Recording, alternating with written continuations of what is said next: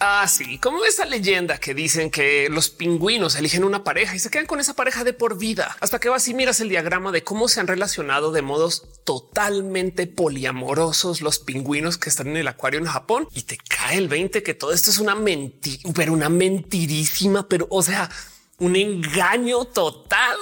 O sea, sí,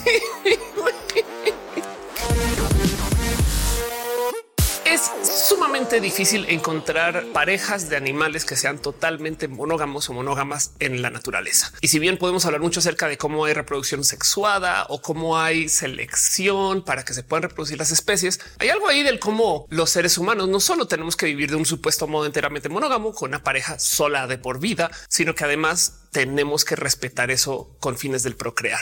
Y esto, si le rascamos un poquito la superficie, nos vamos a dar cuenta que es un total invento que si bien en su momento a lo mejor le ayudó a la humanidad para perpetuar las especies del futuro, creo que ya ganamos ese juego. No, de verdad, el planeta ya está como lleno. O sea, vayan al metro y pregúntense si, si nos toca hacer más bebés. Válgase que si quieren hacerlo es una cosa diferente, pero ya que nos toque, en fin. El tema es la era del Internet vino para traernos información y el compartir esta información nos ha demostrado todo tipo de cosas raras y diferentes acerca del cómo somos. A medida que analizamos más un tema, nos damos cuenta que la granularidad se vuelve pues como cuando Ant-Man va entrando al universo cuántico. Saben como que cada vez hay más y más y más. Y si te acercas más, descubres que puedes investigar más y mientras le rascas un poco, te das cuenta que hay capas sobre capas y siempre vamos a tener más información. Esto es bueno. Por eso es que en una época teníamos LG y ahora tenemos LGBTIQ2SA y se siguen añadiendo letras. Eso es bueno pues lo mismo con los temas relacionados con el amor. A medida que pasa el tiempo y compartimos documentación, investigamos, experimentamos y sobre todo compartimos más, más aprendemos acerca de los otros métodos alternos a lo que hay en la monogamia amatonormada establecida, que es esta que nos dice que tenemos que casarnos con alguien para ser felices y si no seremos personas infelices de por vida. Ahora, ojo, pequeño disclaimer, hablar un poquito desde las esquinas más neurotípicas de estos pensares. Seguramente habrá cosas acá que apliquen para ustedes o no, pero también tomen en cuenta que hay muchas de mis vivencias que vienen de no más haber aprendido esto, sobre todo el crecer, que tampoco necesariamente tienen que aplicar con ustedes. Yo no soy experta en el amor. Yo estudié física, tengo una maestría en economía. Ahora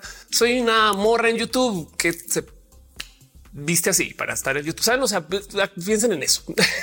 Pero hoy, hoy quiero nerdear acerca de todas estas cosas que se platican o se mencionan o aparecen por ahí acerca de cómo nos estamos relacionando dentro de esos espacios que se dan a luz, ya que tenemos toda esta gran cultura del Internet y de la información. No más por fines de resumirlo, por fines de repasarlo o para discutirlo. También preguntarles a ustedes cómo se sienten con todo esto que está pasando. Y es que, de nuevo, mucho de esto ya sucedía desde hace muchos ayeres. En México, por ejemplo, hay un concepto, un término, una palabra. Hay algo que mucha gente aquí en México ha escuchado, que es el cuando una familia tiene otra familia aledaña porque el padre mantiene una segunda relación con alguien más por ahí en otro lugar y a eso se le llama la casa chica que es un concepto sumamente común para México. Es raro, es como todo el mundo sabe de lo que es la casa chica. Es güey.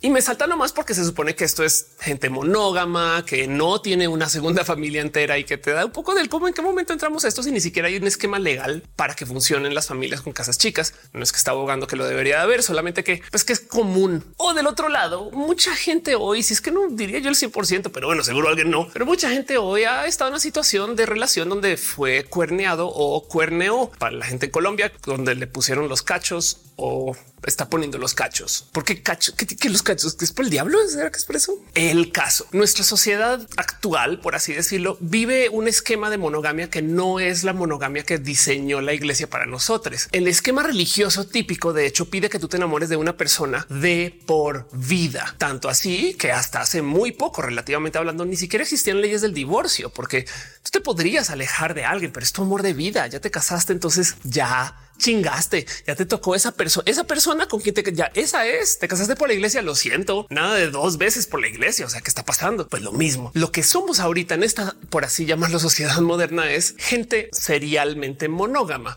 O sea, que cuando estamos con alguien, estamos con alguien. Y hay dinámicas alrededor de eso, muchas de las cuales a veces me encanta discutirlas muy a fondo, cosas como del orden del, es que si conoces a alguien, tiene que pasar tanto tiempo antes de que se le escriba o que los hombres son quienes hacen el avance y las mujeres no, ese tipo de cosas que vienen como la ley cis normada. Pero la verdad de esta historia es que cuando estamos en esta situación de estar con alguien, si bien técnicamente no estamos cuerneando, sabemos que sucede y a veces se rompen las relaciones, cosa que me parece sana. Pero entonces después buscamos otra y entramos en otro espacio monógamo con otra persona, cosa que va totalmente en contra con esto de enamorarte con una persona de por vida. Pero vivimos hoy en día en la era del Internet y sabemos más y tenemos palabras para describir cosas que ya pasaban y tenemos además técnicas y esquemas para platicar acerca de cosas que pues, sabemos que la gente quiere o queremos. Y aquí les va una palabra que puede que les despierte alegría, sonrisas o tristeza según su posición contra el amor, pero que es posible que la hayan escuchado en los últimos por lo menos cuatro años. El poliamor. Y si no han escuchado de eso, seguramente también habrán escuchado de las otras. Breadcrumbing, ghosting, el simmering, estos conceptos de cómo la gente está aprendiendo a dosificar un poco el cómo se entrega a cada relación algunas crueles, indebidas, algunas socialmente incorrectas, algunas muy complejas de procesar y otras que pues, en esencia suceden porque es el cómo nos comunicamos hoy, como por ejemplo el ghosting, que en esencia es desaparecerte de la vida de alguien como si fueras un fantasma. Y entonces ahora pues quedan los recuerdos y la gente medio sabe que tú estuviste ahí, pero te fuiste del total. Cosa que honestamente no quiero hablar de que si es bueno o malo, solamente quiero decir esto pasa tanto que se le da un nombre. Simmering, breadcrumbing es en esencia esto del a veces te doy un poco, otras veces no. Y, y, esto también habla un poco acerca del dominio y el control que cada quien quiere ejercer sobre sus propias relaciones para bien o para mal. Pero como sea, el caso del por qué este tema es a veces tan complejo es porque nuestro cerebro procesa lo que se relaciona con las emociones del amor de modo medianamente diferente que otros. Hay para estudios que topan que esto que se relaciona con las rupturas de corazón, nuestro cerebro a veces lo procesa como genuino dolor, dolor físico. El cerebro se inventa unos dolores que son dolores enteramente físicos. Y nuestro cerebro de paso también está precableado para querer evitar el dolor físico, porque así es como sobrevivimos a lo largo de los últimos miles de años. Gracias. No imagínense que nuestro cerebro no procesara el dolor. No, pues bueno, me corté el brazo. Ay, ven, repáralo. No hubiéramos vivido ni siquiera hasta los 15 años. Así que nuestro cerebro procesa toda la información que recibe para evitar el dolor. Y si existe un mecanismo que genera dolor, así sea dolor fantasma, por supuesto, que vamos a tener instintos de evitarlo. Y ahí es donde está todo eso. Como pues es que yo hice eso sin pensar o es que se me ocurrió y me dio ansiedad o no me dio ansiedad o tantas otras cosas raras que suceden cuando estamos lidiando con el amor. Se ve gente perfectamente racional, muy lista y preparada, muy organizada para la vida, que cuando llegan los temas del amor se les explota la puede que esté hablando de mí. El caso, las aras del amor son bien raras. Es muy complejo hablar de esos temas a veces porque también despierta pudor, curiosidad, cosas que nos enseñaron que no nos deberían de gustar, pero nos gustan. Podemos hablar acerca del BDSM, podemos hablar acerca de las cosas que nos atraen y las que no, y cómo a veces lo que nos atrae no es lo que la familia quiere que nos atraiga. Y eso es un tema larguísimo. Pero para hablar acerca de estos nuevos esquemas que nos presenta la información del Internet y lo que se trabaja en cultura popular ahorita del poliamor, primero hay que hablar acerca del amor romántico, el enemigo del poliamor, ese que ahora toda la gente chida del Internet dice hay que eliminar y hay que ir en contra del amor romántico. Y es que para entender el por qué es tan tóxico y por qué hay tanta gente que genuinamente está diciendo que esto no debería existir, pues para eso hay que ver el de dónde viene. Y es que viene de poetas y todo lo que salga de un poeta es malo. Ah, no, eso no por eso no. El amor romántico viene como unas propuestas literarias escritas por poetas para definir cómo los seres humanos nunca seremos máquinas. Y si bien cuando esto se propuso, pues no tenía el mismo peso como para sus palabras de que el equivalente que se hubiera dicho hoy, en 1750 la humanidad como grupo estaba pasando por estos encuentros del cómo se prontamente iría industrializando. Acuérdense que la revolución industrial no demoró mucho tiempo en llegar justo después de esto. La gente se estaba mecanizando hasta ya para la guerra.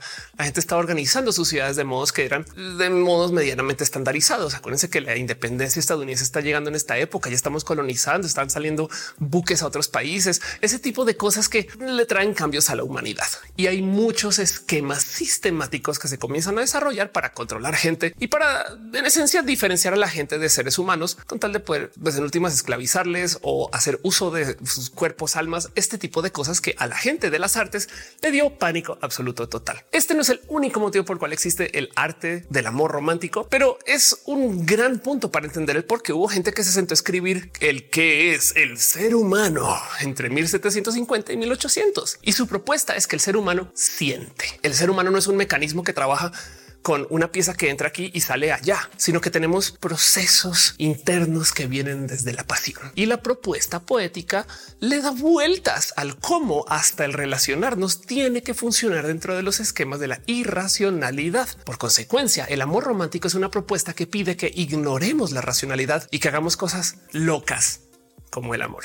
Y entonces las reglas que proponen son cucú, como por ejemplo el mero hecho de que tú conoces a alguien a primera vista. Qué más romántico que eso. O el hecho de que como tu cuerpo es el templo máximo, compartirlo ha de ser pues un acto de amor. Las personas que escribieron acerca del amor romántico comenzaron a dejar en claro que tú tienes que atar el amor con el sexo, porque si no, entonces es racional.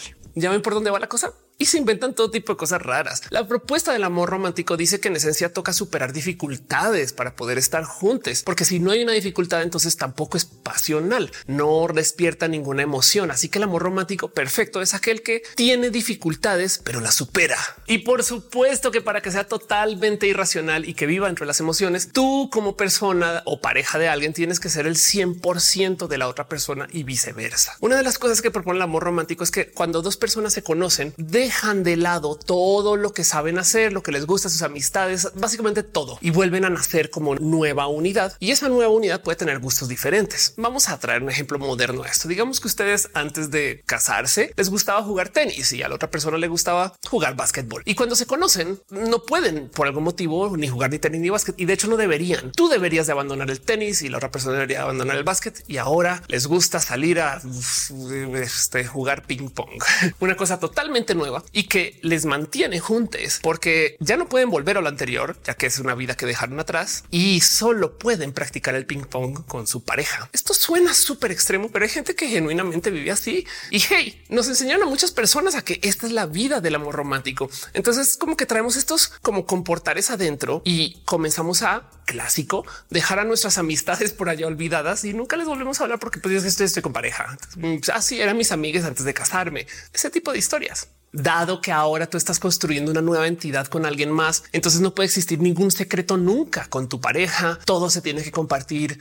Todo es lo nuevo y sobre todo como esto luego se ata con los procesos de religión. Y ojo que cuando digo religión está hablando de la religión católica o hasta cristiana, supongo, pero católica, apostólica, romana, este corte de lo que vivimos aquí en Latinoamérica. Pero como se ata con estas religiones, pues entonces gente comienza a procesarlo como la meta máxima para poder procrear. O sea, vean lo complejo que es. Nuestras parejas tienen que ser soulmate, amiga, psicóloga, asistente, jefa, ayudante, eh, eh, tantas cosas en solo una persona. De hecho, compartir cosas con nuestros amigos. Hay gente que saben que no olviden eso. Hay gente que cela hasta los juguetes sexuales. Es que mi esposo tiene un juguete sexual. Bueno, eso es raro, pero puede suceder. Es que mi esposa tiene juguetes sexuales un poco más probable entre los mundos y la banda todavía siente celo sobre eso. Es una pieza inanime. Es más, úsenlas el caso. Yo no estoy aquí para decirles a ustedes cómo vivir sus procesos de amor, solamente que quiero analizar de dónde vienen. Y como les dije antes, de lo que quiero hablar hoy es esto que llegó en el Internet o que si bien existe desde hace muchos ayeres, con el Internet se volvió mucho más popular, que es el poliamor. Y vaya que lo hemos hablado en este canal, pero hoy quiero platicar un poquito acerca de por qué existe esta propuesta y cuál es la idea del poliamor. Y lo primero que quiero dejar ahí sobre la mesa para que nos quede bien claro es que cuando se dice poliamor, porque nos castigaron el tener a más de una pareja en el mundo monógamo, la gente piensa que el poliamor es una herramienta que existe para tener muchas parejas, cuando la verdad es que poliamor viene de decir que hay muchos amores, muchos modos de amar. Y les voy a aterrizar esto algún ejemplo que no sé si les llegue al corazón. Nuestras amistades, nuestros amigos y amigas, la gente cercana, nuestros brothers, nuestros sisters, esas personas con las que estamos siempre platicando de las cosas de la vida, son personas que de algunos modos podemos decir que les amamos. Hay un amor ahí, que es un amor diferente al de pareja. Puede que sí o no, pero como sea, suele suceder que cuando alguna persona conoce a alguien y entra en una relación de pareja, olvida del total que tuvo amistades. Sí, a veces les escribe, a veces no se le pasa, se le va y no mantiene una plática con esas personas y en esencia está rompiendo un pacto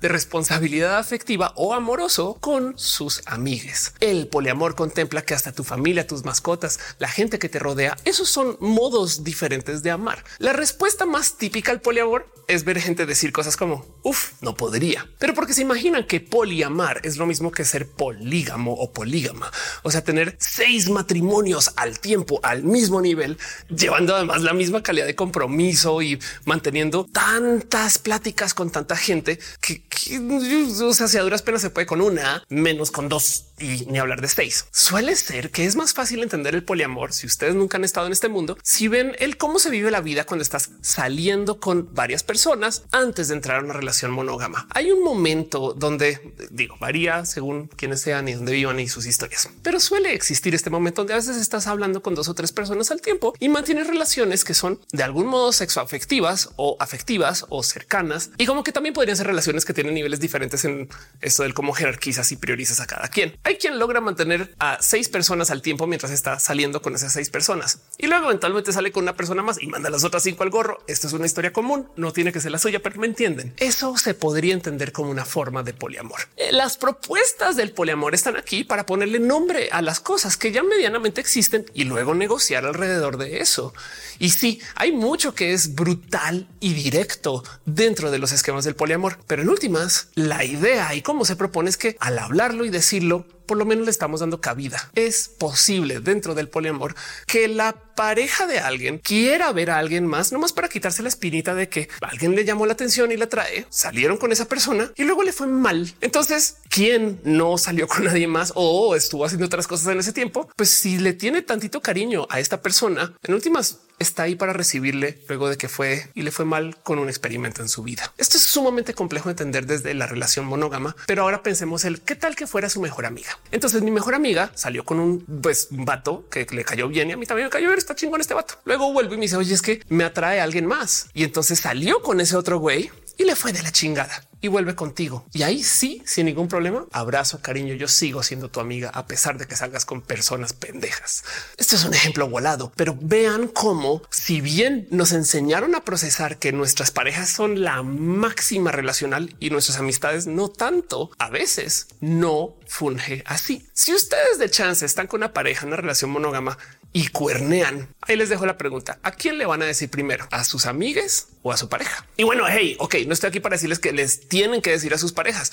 No más quiero dejar en claro que hay situaciones donde dentro de la jerarquización hay quien jerarquiza a lo que se nos enseñó no eran las máximas de la relación. ¿Hace sentido? Solo quiero borrarnos los sesos un poquito acá con las propuestas que vienen desde el poliamor. Porque si bien hay muchas cosas que yo no vivo del poliamor y yo necesariamente no convivo con mi vida en el día a día, solo los dejo ahí como un ejemplo de cosas de las cuales se hablan cuando le podemos poner palabras para discutir todos estos temas.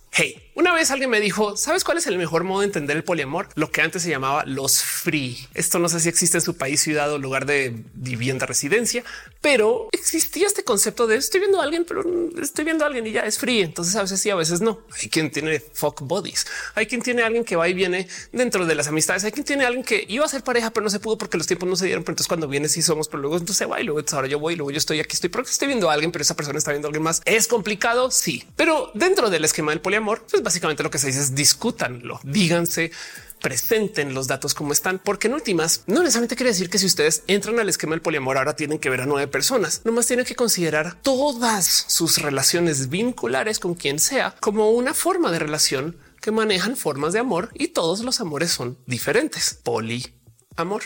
Y pues sí, porque el poliamor también viene aquí para platicar acerca de cómo el amor romántico es tóxico y nos quita libertades y además de hecho funciona dentro de un sistema que está hecho para pues, cosas que no son como las metas modernas de mucha gente que vive hoy y no entiendo por qué está tan presente el amor romántico, pero bueno, como el poliamor viene también de eso, entonces también nos pone aquí sobre la mesa cositas que pues vale la pena también irnos cuestionando como es en serio que tenemos que atar el amor y el sexo porque hay muchos usos de nuestros cuerpos que no reflejan para nada un enlace romántico. Mucha gente cuando habla del trabajo sexual, por ejemplo, salta a decir es que eso es usar tu cuerpo y lo estás vendiendo. Pero si nos sentamos a pensar 10 segundos acerca de cómo hay gente que trabaja en oficinas o trabaja con químicos todo el día o trabaja, no sé, hasta agachados en algún lugar, no? Porque pues su trabajo es algo por aquí abajo. En esencia también están vendiendo su cuerpo para eso. No más cuando se trata del trabajo sexual, y castigo moralino. El trabajo sexual es trabajo y es muy digno, pero no nos enseñaron a verlo así. Pues bueno, dentro de este esquema también hay que entender que nuestro cuerpo no debería de llevar un enlace romántico solamente porque lo estamos ocupando para usos múltiples, así como lo ocupamos para nadar a veces. Y yo sé que no es lo mismo nadar que cochar. Seguro para alguien sí. Ahorita gente natación profesional así de ello, Ophelia. Pero me entienden, me entienden. A dónde voy con esto es una de las cosas que proponen los esquemas del poliamor es que no necesariamente tenemos que atar sexo y amor porque hay muchas situaciones donde en esencia, pues igual y lo que tú quieres es una función de cuerpo o igual lo que tú quieres es compartir sin necesariamente querer construir toda una relación solamente porque se dio un compartir. Es hermoso que se den compartires, pero siento yo que dentro de la granularidad del poliamor es bueno poder discutir qué quiero yo negociar, presentar y dialogar alrededor de esto que estoy poniendo sobre la mesa. De nuevo, esto nomás es un resumen y por encimita ¿eh? de las cosas que se proponen desde las propuestas del poliamor, que además se vienen hablando desde hace muchos ayeres. La cultura hippie de los 60 también hablaba del amor libre y la vida en comunas y del tener múltiples relaciones, gente que vive en trirejas. Yo conozco gente que vive en trirejas hoy y que de paso también habla un poco acerca del cómo si mantenemos la palabra por enfrente, pues podríamos entonces negociar muchas más asperezas, aunque poner la palabra enfrente es complejo, porque se lo super juro. Es que es que güey, los, los es difícil, pero vienen cosas complejas en la vida y que tu pareja te diga quiero salir con alguien más pero no te estoy dejando de amar, solo quiero quitarme la espina o quiero salir y ver o quiero tener una relación allá y una relación acá. ¿Qué?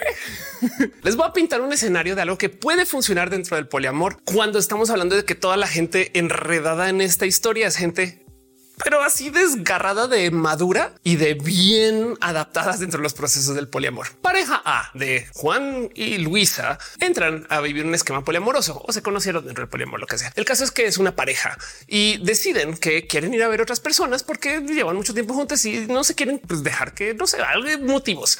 El tema es que salen, ven otras personas y cuando se vuelven a ver, comienzan a compartir todo lo que aprendieron por fuera. Mira este truco que aprendí, truco sexual. Mira esto que eh, dice esta persona acerca de ligar, eh, eh, como que vuelven a nutrir un poquito su vida de lo que es el estar en este plan de ligue y luego lo devuelven a la relación y lo comparten.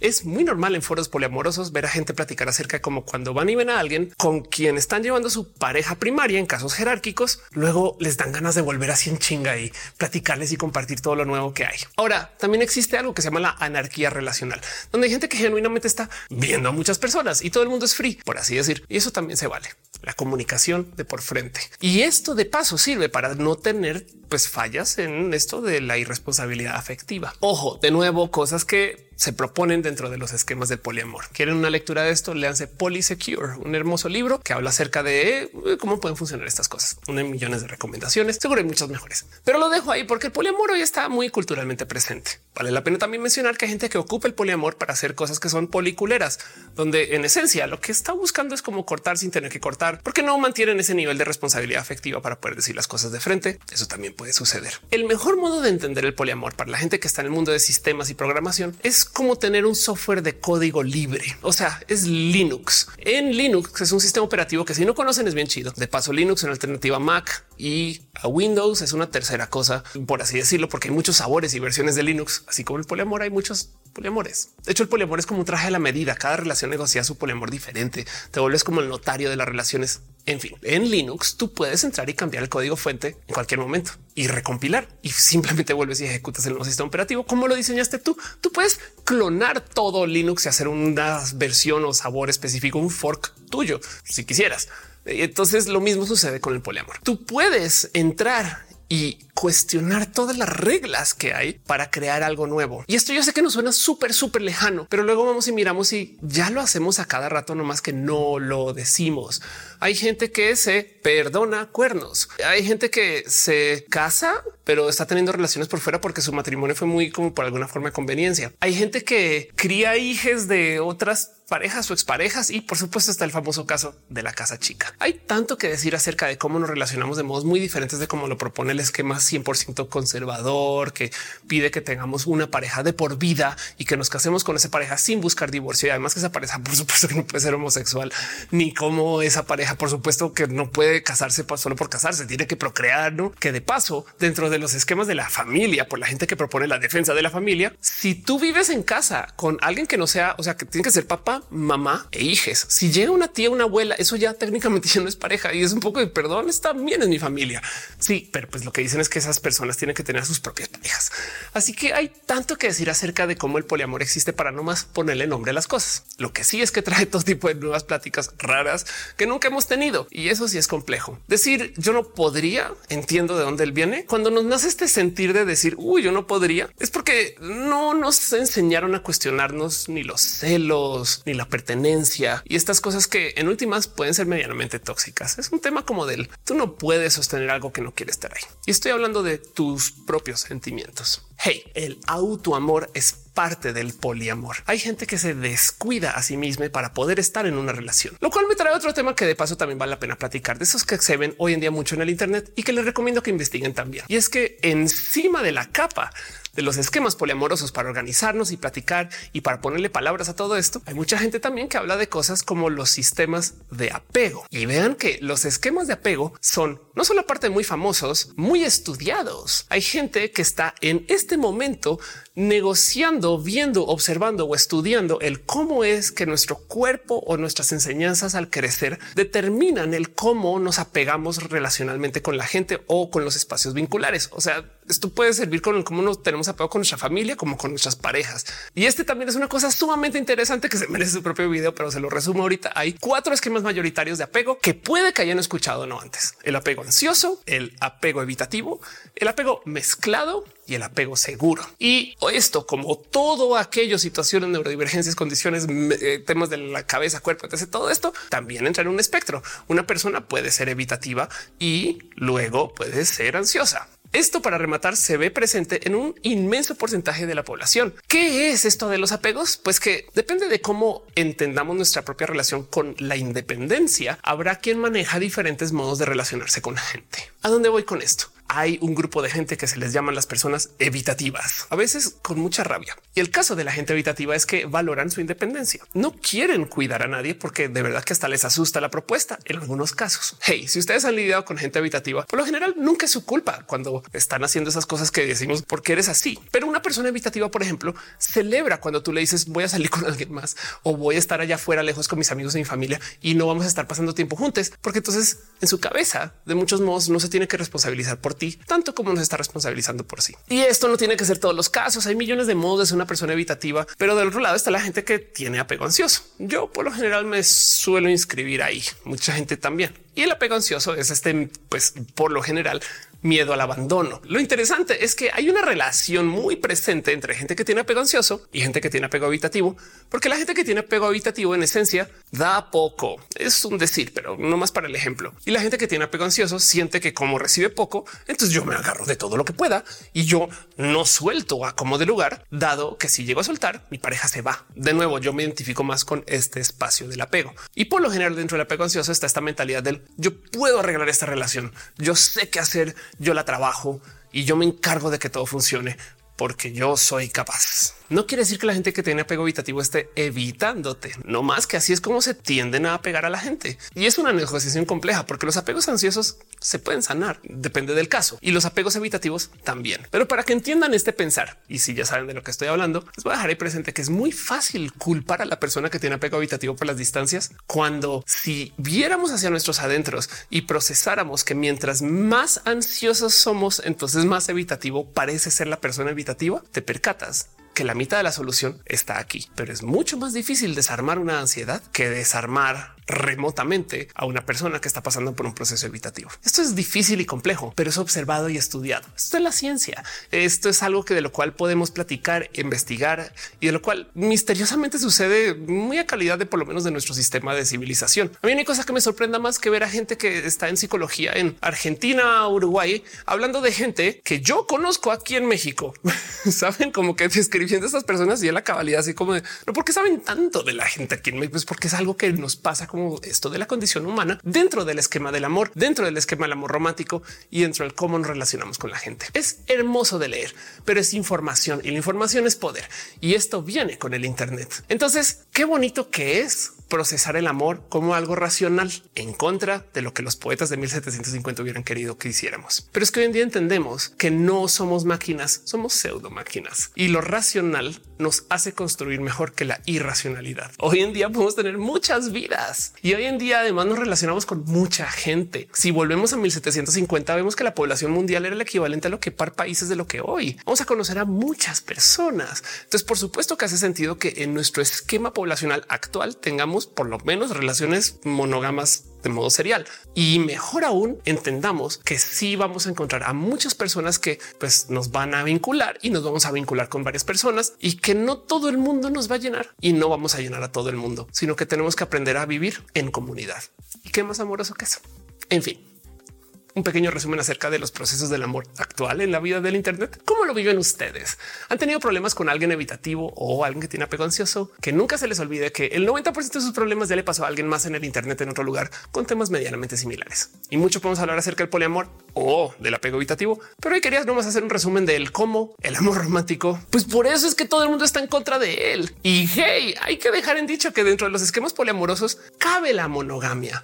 La diferencia es que esa conciencia es una cosa como los tacones siendo un rol de género. Yo no estoy en contra de que existan los roles de género, excepto algunos que son demasiado tóxicos. Pero por lo general los roles de género están ahí porque demarcan hasta dónde llega el género y, también un poquito del cómo es el performance de género. Esto puede variar según el país. Pero el punto es que son estas como reglas de los hombres hacen esto y las mujeres hacen aquello. Con lo que estoy en contra es con que sea obligatorio y sobre todo obligatorio según cosas de tu cuerpo. Ah, nació con estos genitales. Le va a tocar hacer el rol de género tal. No, no le va a tocar nada. Pero que si por gusto quiere entrar en el performance de ese rol de género, pues ya esa decisión. Lo mismo con los procesos de la monogamia dentro del esquema poliamoroso. Hay una recomendación que les quisiera dejar que es una gran persona que conocí también con la cual me han visto hacer contenidos, que es Jaime Gama, gotitas de poliamor, quien de paso habla acerca de él tomar gotitas del poliamor para solucionar el desmadre que es la vida en la monogamia. Es uno millones de ejemplos. Les puedo hablar largo y tendido de esto, pero quisiéramos bien escuchar de ustedes cómo se siente con esto. Saber aquí en los comentarios. Y no sé si me gustaría preguntarles a ustedes el cómo se relacionan con otras personas. ¿Viven en trirejas? No sé. Déjenmelo saber. Les quiero un chingo y solamente quería hablar y nerdear un poco acerca del tema del amor. Nos vemos en el próximo video.